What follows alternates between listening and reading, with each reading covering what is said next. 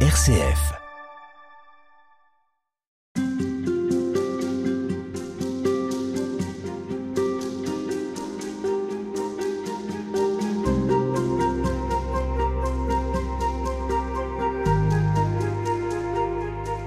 Poursuit cette émission autour euh, du repas avec euh, Jean-Michel Le Serre. Bonjour.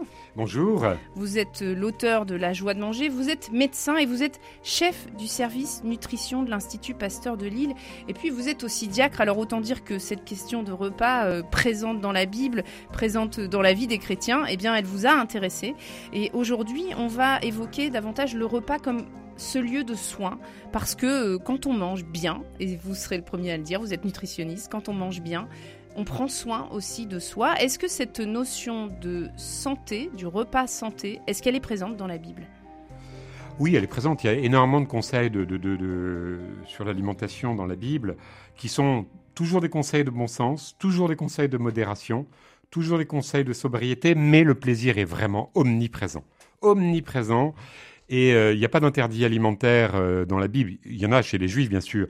Mais dans la Bible, il n'y a pas d'interdit alimentaire. Venez euh, manger des viandes grasses et du vin savoureux. Enfin, voilà, c'est vraiment omniprésent.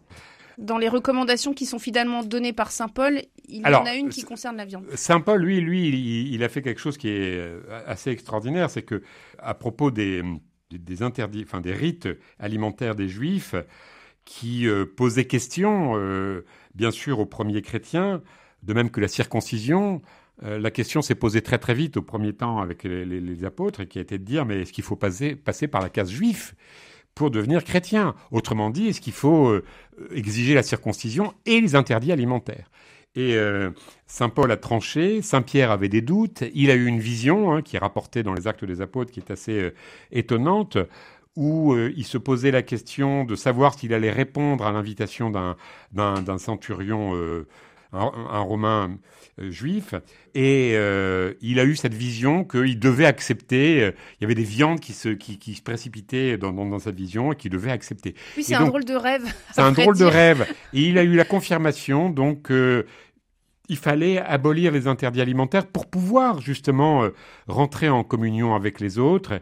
D'ailleurs, Jésus a, rejeté pendant toute sa vie euh, euh, l'abus d'importance attribuée au rituel. Alors, il s'est pas opposé aux interdits alimentaires juifs qui, ont, qui sont tout à fait respectables et qu'il pas faut pas rejeter, mais c'est pas c'est pas notre notre foi.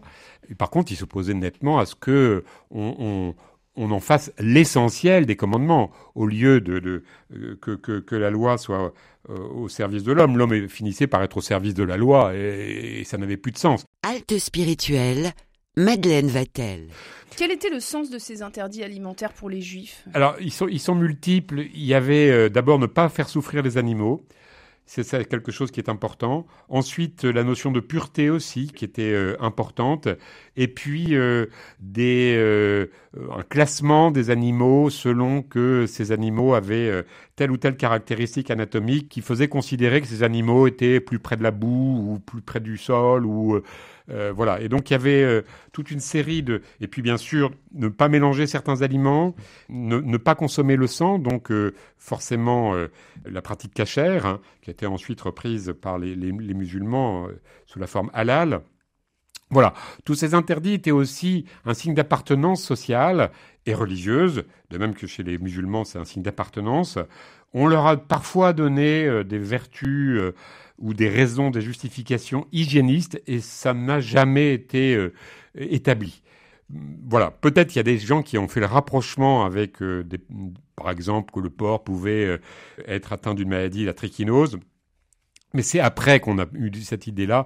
Et originellement, c'est vraiment attribuer à la nourriture un sens et aussi un respect, quoi. Voilà, donc c'est tout ça. Et Saint Paul, et confirmé ensuite par Saint Pierre, a dit non, non, c'est pas l'essentiel. On peut euh, d'emblée devenir chrétien sans passer par la case juive. Et c'est comme ça que nous, on n'a pas d'interdit alimentaire.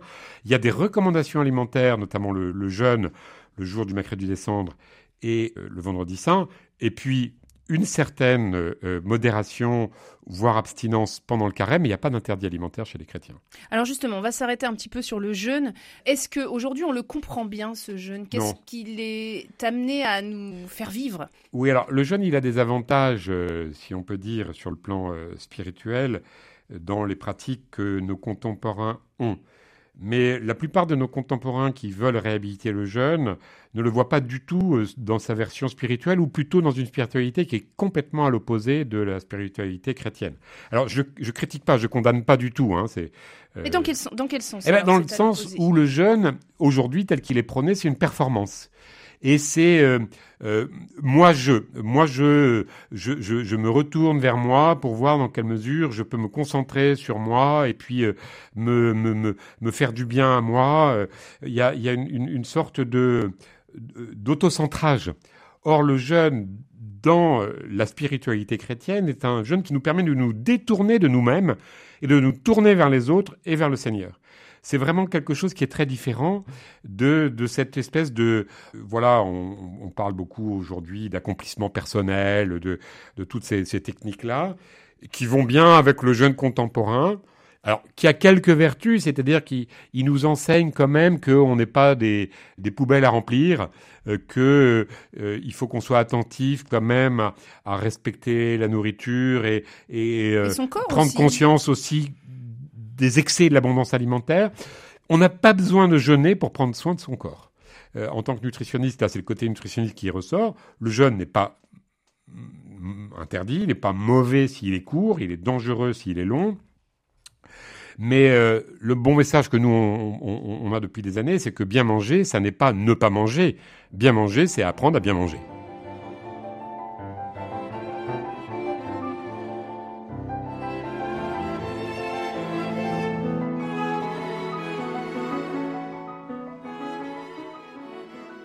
Alors, est-ce que le jeûne peut être une détox spirituelle? Est-ce que oui, il bien peut sûr. nous conduire vraiment à la conversion? Dans quelle mesure euh, le fait d'avoir faim ou le fait de manquer va nous tourner vers Dieu? Comment comprendre euh, C'est pas le fait d'avoir faim, c'est le fait de se de d'élever, enfin, de se détacher un peu de, notre matérialisme, non pas pour le refuser, parce que euh, Saint Paul a écrit le corps est le temple de l'esprit, donc le corps n'est pas du tout méprisé dans notre foi, chrétienne, pas du tout, au contraire, on a une religion qui est profondément incarnée.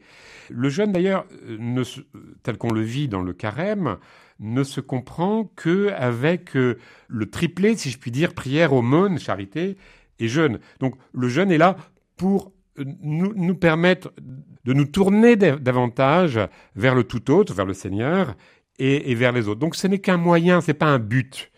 Et d'ailleurs, c'est pour ça qu'il reste quand même très libre. Il n'est pas codifié comme dans le jeune contemporain qui est, prôné par certains. Il, reste libre.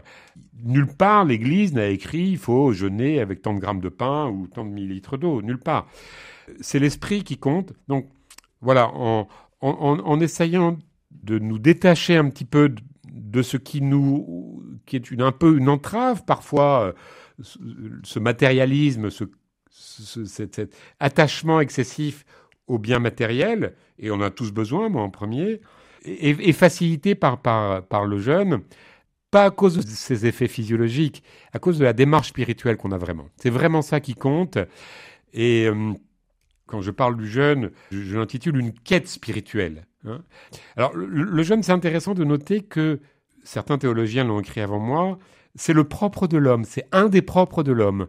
L'homme est la seule espèce animale, puisqu'on est aussi des espèces animales, bien sûr, mais euh, très différent des autres animaux, les seules espèces animales à se priver volontairement de nourriture dans un but qui n'est pas un but euh, lié à la satisfaction euh, de, nos besoins physiologiques. Alors justement, vous évoquiez tout à l'heure, est-ce qu'il y a une manière chrétienne de manger? Est-ce que c'est peut-être ça, euh, la façon chrétienne de se comporter avec la nourriture. Bah, Le respect de la nourriture en fait partie et le jeûne nous incite aussi à accorder de la valeur à la nourriture puisque cette nourriture, on va lui donner l'importance à partir du moment où, où, euh, elle va nous manquer et euh, je vais dire le désir et le plaisir de manger sont exacerbés à la suite d'une période de carême, on voit très bien euh, que après, après le jeûne, la fête vient. Donc voilà, il y a le respect de la nourriture, ça c'est une attitude profondément chrétienne, qui va aussi avec la lutte contre le gaspillage, qui n'est pas euh, exclusivement chrétien, mais le chrétien doit être attentif à ne pas jeter la nourriture. Hein. Euh, Ça, on y, reviendra. Voilà. Euh, je voudrais que peut-être qu'on s'arrête sur euh, cet épisode du bon samaritain parce que ça m'a semblé important que le samaritain, il fait tout ce qu'il peut pour s'occuper de ce. C'était un pauvre, oui. De ce, de ce pauvre qui se trouve sur le chemin. Oui. Il lui paie le gîte, mais il lui paie aussi le couvert. Ça veut dire qu'il donne le relais, il passe le relais à quelqu'un d'autre. Et donc, prendre soin de quelqu'un, c'est non seulement le vêtir, c'est le loger, mais c'est aussi le nourrir. C'est clair, bien sûr. Euh, parmi nos besoins de base, il y a nourrir, euh, euh, hydrater, mais ça, c'est nourrir. Et puis, oui, bien sûr, loger, c'est un, besoin de base.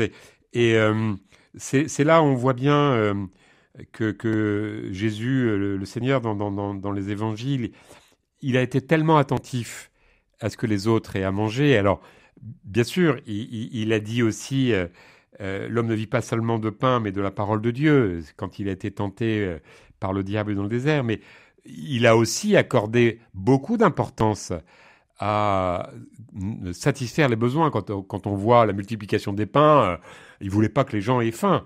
Euh, euh, et puis euh, la parabole du bon samaritain, vous, vous le soulignez, et, d'autres encore, où quand il guérit, il, guérit des malades, il, recommande tout de suite donnez-lui à manger. Voilà, très très très important, donnez-lui à manger, parce que encore une fois, on est une, une, une religion profondément incarnée.